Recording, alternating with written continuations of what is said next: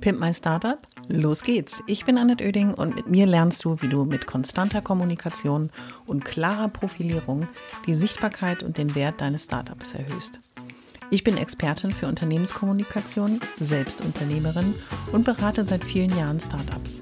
Mit diesem Podcast bekommst du immer am Montag und Mittwoch in einer kurzen Folge meine sofort umsetzbaren Profi-Tipps aus 25 Jahren Erfahrung. So sparst du Zeit und nimmst deine Startup-Kommunikation selbst in die Hand. Los geht's! Alle wichtigen Infos zur Folge und mir findest du in den Shownotes.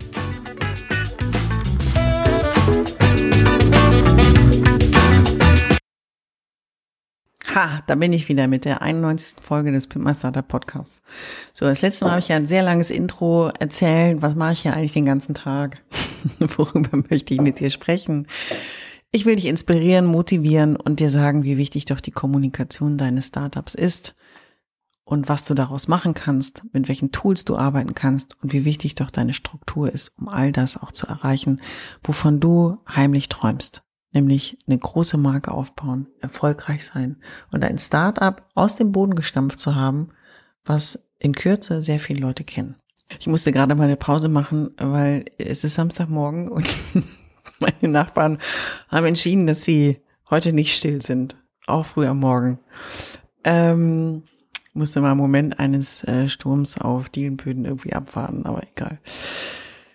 Worum es heute geht, ist, ich habe es mal so schön genannt, overnewsed und trotzdem underinformed. Und ich sage dir genau, worum es geht. Es geht nämlich um zwei echte Gefahren in der Kommunikation, auf die ich heute mal eingehen wollte. Das Thema overnewsed. Es ist eine Kunst, eine echte Neuigkeit zum richtigen Zeitpunkt zu präsentieren. Und statt vorher auszusieben, was und wie in welchem Kanal kommuniziert wird oder sorgfältig vorzubereiten, wer soll das eigentlich bekommen, knallen Startups manchmal die Infos einfach raus. So nach dem oh, es muss unbedingt, ich muss jetzt schneller sein, ich will jetzt sofort. Und manchmal ist es dann so, das ist dann rausgeknallt und man erzielt nicht die gewünschte Wirkung keiner spricht darüber, keiner bekommt's mit und dann sind alle enttäuscht. Und die Gefahr des Overnewsed ist bei den Empfängern echt riesig und sie wächst zunehmend in dieser ganzen Informationsflut. Gefahr Nummer zwei ist underinformed. Hat direkt proportional damit zu tun. Bei all dieser Informations- und Nachrichtenflut, die nicht abreißt, ist es manchmal, und es geht mir nicht anders als dir, echt schwierig, diese Menge zu beherrschen. Die Menge von Input, die hier um die Ecke biegt, ob es ein Newsletter ist, Social Media, die Medien, die du so abonniert hast. Und es passiert einfach schnell, dass man trotz einem Überfluss an Informationen underinformed ist und immer das Gefühl hat, ach, ich weiß doch noch nicht alles, was die Branche so beschäftigt ah, bei mir ist es dann so, kenne ich die neuesten Tools für die Kommunikation? Ähm, ist es der neue heiße Scheiß, den man irgendwie so braucht, um noch cooler als die anderen zu sein? Ja, da muss man sich hinsetzen und es rausfinden. Und da habe ich mir gedacht, heute in dieser Podcast-Folge gebe ich dir einfach mal drei Tipps mit, die dir helfen können, dieses Overnews and Underinformed so ein bisschen in den Griff zu bekommen aber mein Ziel ist ja, dich in deiner Kommunikation in den ersten drei Jahren deiner Unternehmertätigkeit, Unternehmerinnentätigkeit zu unterstützen, damit deine Botschaft nach außen dringt, du sichtbar wirst, du andere begeisterst und vor allen Dingen bekannt wirst und damit, wenn es gut läuft, natürlich auch erfolgreich. Und die Kommunikation kann das natürlich unterstützen. Also kommen wir zu den drei Tipps, die ich heute für dich mitgebracht habe. Tipp Nummer eins, fass dich kurz. In einer Zeit, in der das Bild mehr zählt als Worte, sollten die Worte nicht verschwinden, sondern manchmal hast du eben nur drei Sekunden extra eine Pause gesetzt. Genau, drei Sekunden Zeit hast du. Drei. Eins, zwei, drei. Um den Leser oder Betrachter für dich zu begeistern, zu langweilen. Also in den drei Sekunden entscheidet sich, ob er oder sie weiterliest, ob er oder sie sich dafür interessiert, was du mitzuteilen hast.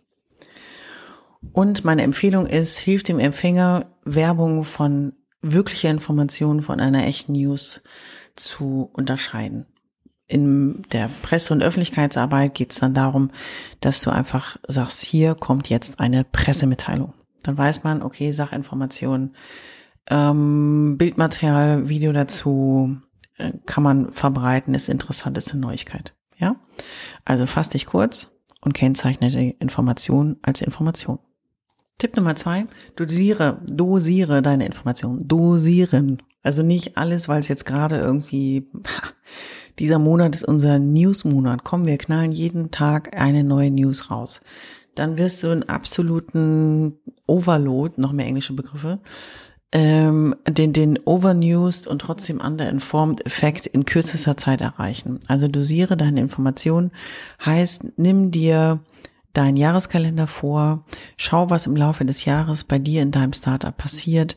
Das ist vielleicht ein ähm, Produkt, was neu auf den Markt kommt, vielleicht ein Ladengeschäft, was du aufmachst, vielleicht ein neues Restaurant, was du eröffnest oder vielleicht ein neues Produkt, was du auf die Karte nimmst, was auch immer dein Startup macht, worum es immer es auch so geht.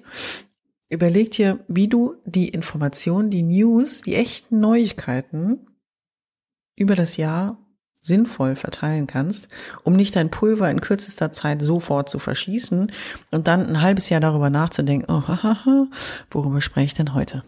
Es geht in der Kommunikation darum, dass du konstant im Gespräch bist oder dich ins Gespräch bringst.